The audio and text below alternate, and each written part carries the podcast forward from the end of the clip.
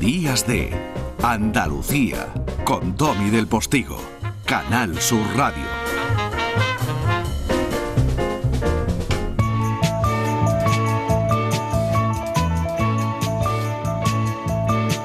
A veces pienso que tengo suerte, sin una perra y aún me divierte mi profesión.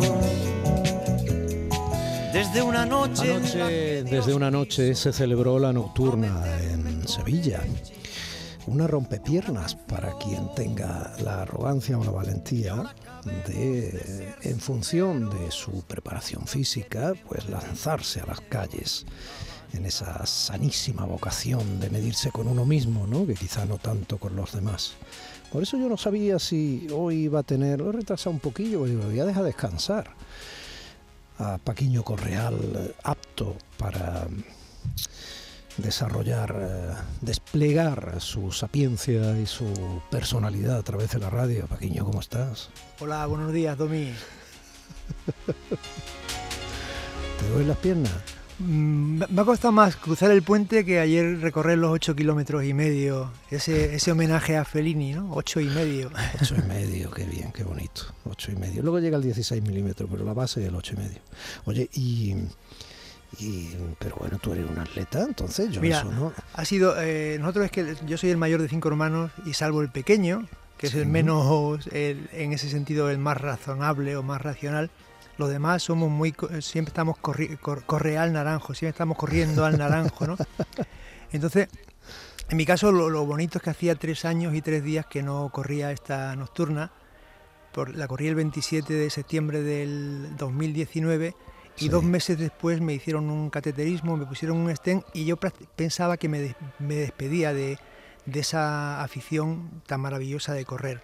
Y sin embargo, eh, bueno, pues empecé a prepararme, oí el, el consejo de sabio de cardiólogos que decían que los deportes con suavidad pues benefician eh, la rehabilitación y justamente la víspera de la nocturna del Guadalquivir de ayer fue el Día Mundial del Corazón. Mm, Eh, y ayer, mira, si el cuerpo humano es, es un mapa, es un mapa lleno de ciudades, regiones, accidentes geográficos, ríos, montañas, cuando terminé, cuando llegué al monumento a la generación del 27 donde me esperaba mi mujer, que no sabía, no, no, no estaba muy confiada en que llegara, pues de todos esos ríos, lagos, cabos, montañas, el que estaba en mejor estado de revista era el corazón. fíjate. Fíjate. Me sentía Don Quichoje de la Mancha, este keniata que, que ha batido el récord del mundo en la maratón de Berlín. Bueno, pues eh, eh, tú has estado presentando esta semana en Sevilla algunas vidas eh, verdaderamente literarias, pero la tuya empieza a serlo. Vamos, yo no sé si tanto como la de Eulogio Serrano, ese personaje excepcional con vida azarosa, ¿no? Pero algún día tendremos que hablar de verdad de tu correalidad. La verdad que fíjate que antes de salir de casa, que estaba solo, me, puse el dorsal, el 20 21, 7, 19, y, y leí, el, cada día me leo un relato de Hornos de Cernuda, y ayer me leí Las Viejas. Mm. que es maravilloso, maravilloso, lo recomiendo porque es un, eh, es, bueno, no voy a decir de qué va. Eh, y, y luego, curiosamente, me esperaba a mi mujer en el, en la- el monumento a la generación del 27, entonces, y, y yo homenajeando a, a Murakami y a los maratonianos y a Manuel Alcántara, el queridísimo, admirado poeta, yo corrí la maratón de Madrid en, el año, en 1979, que dio el disparo de salida a Ramón Tamames, que era concejal por el Partido Comunista, y Manuel Alcántara escribió un artículo contra los majaratonianos. Sí. Sí, Manolo era así. Eh, recuérdalo tú y recuérdalo a otros, ¿no? Ese es un poema de. Esos son versos de un poema de Cernuda, un poema que se titula precisamente 1936. Eh, creo que lo escribe cuando se encuentra en, en Estados Unidos con un, un antiguo combatiente de la Brigada Lincoln y, y es el título, parte de ese título está en el, en el libro de, de Charo Jiménez sobre Eulogio Serrano. Mientras alguien nos recuerde una vida, una vida, bueno, para empezar nació en octubre del 17. eh, Madre mía. la revo- la- el mes de la Revolución Rusa. Y como su madre se quedó con dos años, perdió a su padre. Y la madre, ni corta ni perezosa, cogió un barco, el barco Manchuria, con el niño, con el niño de dos años, y se fueron a Estados Unidos. Y llegaron a la isla de Ellis, la isla, esta isla de las esperanzas, que aparece... Sí, ¿Dónde está la Estatua de la Libertad? En esta novela de María Dueñas, de mi paisana y amiga María Dueñas, Las hijas del capitán, y cuando llegaron allí, por problemas de papeles, tuvieron que coger otro barco de vuelta. O sea que fue una América de... y claro, nace en Río Tinto, por donde, por donde entra el fútbol en España. Río Tinto, que el, el año de la Primera República el presidente Stanislao Figuera se lo había vendido a las minas a, tres familias británicas. Hicieron de Río Tinto, hicieron una especie de mm, sucursal de la India, ¿no? Y hasta el punto de que hay una historia de Río Tinto de un historiador británico, de David Avery, que se titula Nunca en el cumpleaños de la reina Victoria. estaba tan marcado aquello. Y, en la memoria de los ancestros de Eulogio estaba el año de los tiros, 1888, que fue por lo visto una represión brutal en lo que dicen que es la primera manifestación ecologista que hubo en España. Eh, la gente se manifestaba contra los humos, no se podía respirar en, en Río Tinto. Y entonces, bueno, pues en ese contexto donde nace este hombre, que después ha sido actor de teatro, locutor de radio, eh, su personaje de Carpanta, por lo visto, hacía las delicias de los chiquillos en, en los años 50. Él mismo físicamente se parecía un poco al dibujo de Carpanta del TV. Sí, sí, un personaje. Yo lo, yo lo conocí, lo conocí porque en unas, en unas elecciones a la Asociación de la Prensa de Sevilla, la mesa de edad la formaban Eulogio Serrano e Ignacio García Ferreira, que había sido taquígrafo de Queipo de Llano. fíjate eh, qué dos personajes. No nos libramos de Queipo, ¿eh? No, no.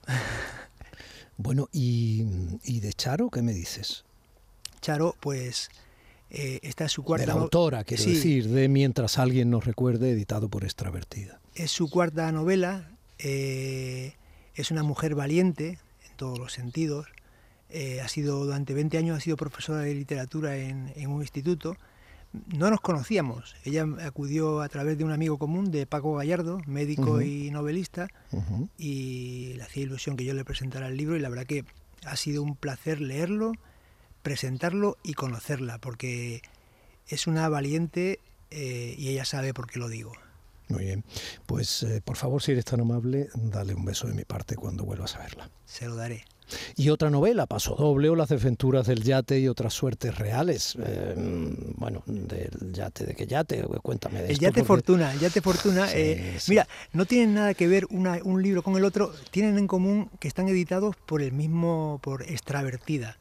Eh, una, editorial jovencísima, están impresos en, Antequera, el editor los vende y hace fotos de los autores. Entonces, había un lema de Eulogio que era, un día sin sonreír es un día perdido. Bueno, pues si quieres sonreír y reír a carcajadas, léete Paso Doble, de José Antonio Ramírez Lozano, que también ha sido profesor de literatura en un instituto, y este es su libro número 102. O sea, yo no sé si estará en los Guinness, pero eh, es mm, en la costa. Hay un, verano en el que Chipiona parece San Genjo. Llega el yate Fortuna y se avería. Y entonces, bueno, pues hay una especie de movimiento. ¿El yate Fortuna con rey dentro? Sí, sí, con rey dentro que no se ve, no se le ve, al rey no se le ve. Pero mm, se le intuye por, los acompañantes que lleva. Y entonces hay una campaña de solidaridad entre la, mm, la gente bien de Chipiona para reparar cuanto antes ese yate, mm. por patriotismo. Y bueno, ya aparece, hay una historia de un intento de, atentado llevado con muchísimo humor, con muchísima socarronería, porque este, este hombre eh, es un militante contra la tristeza y el aburrimiento. Me refiero a Ramírez Lozano, ¿sabes? Eh, un extremeño afincado en Sevilla hace muchos años, eh, de un pueblo de... Yo creo que la diversión le viene porque su pueblo nació en un pueblo que se llama Nogales, y el pueblo más próximo a, Nogales se llama Feria, en Badajoz, en una zona así muy, muy bonita de, Extremadura. Entonces, bueno, pues eh, la mezcla entre estos dos libros, la sonrisa y la carcajada, eh, pues por eso yo creo que terminé también la nocturna del Guadalquivir con una sonrisa en los labios, ¿no? A ver, Don Quichoje de las Andalucías. Con arrimo y sin arrimo ¿Silvio era del Betty o del Sevilla? Silvio era sevillista, pero eh, sus músicos casi todos eran béticos y compuso el himno del Betis, yo creo el himno de un equipo de fútbol más bonito que hay en, el fútbol español, dedicado a su eterno rival, porque aquí la rivalidad es eterna. Pero ese donde está mi Betty, ¿es irónico o es cariñoso? No, yo creo que está lleno de cariño y además eh, esa referencia a cuando el rey San Fernando llegó a Sevilla se preguntó ¿dónde está mi Betis? Hoy, por cierto, hablamos de Silvio porque hoy hace 21 años que, que se nos fue y cada vez está más presente.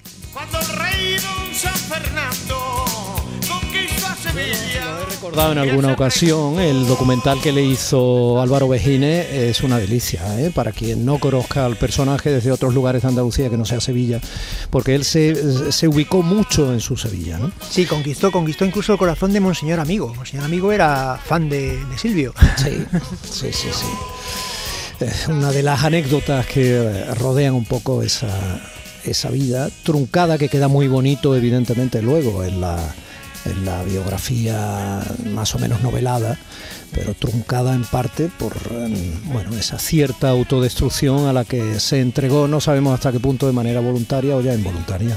Tú sabes que el padre de Silvio aparece en el libro de Eulogio Serrano, era Antonio de los Santos, crítico de cine de, del diario ABC.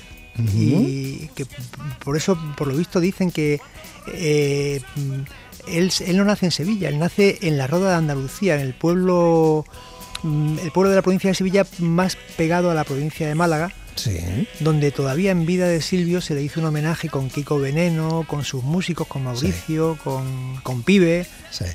Y, en fin, una, una vida autodestrucción muy caballerosa. ¿eh? Y además, eh, él, a diferencia de otros... Hay, hay gente autodestructiva que se dedican a destruir, a destruir a los demás, ¿no? Pero en su caso, yo creo que a los que le rodearon siempre les hizo bien. Muy grande, Silvio. De una violenta pasión soy prisionero. Es una extraña manía que me extravía. Sueño que soy para ti y un carpintero. Mi querido Paquiño, eh, te dejo que descanses. Muy bien.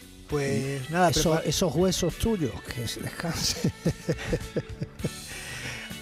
huesos quijotescos. Quichotescos. Pasé por el Teatro de la Mastranza, ¿eh? pero no me dio tiempo a la nocturna de Chopin. Ay. Eh, un beso a tu santa. Un abrazo, Domi. Buenos días. Ante ti, porque eres Madre Universal y ahora y siempre amargura, terrezzarei.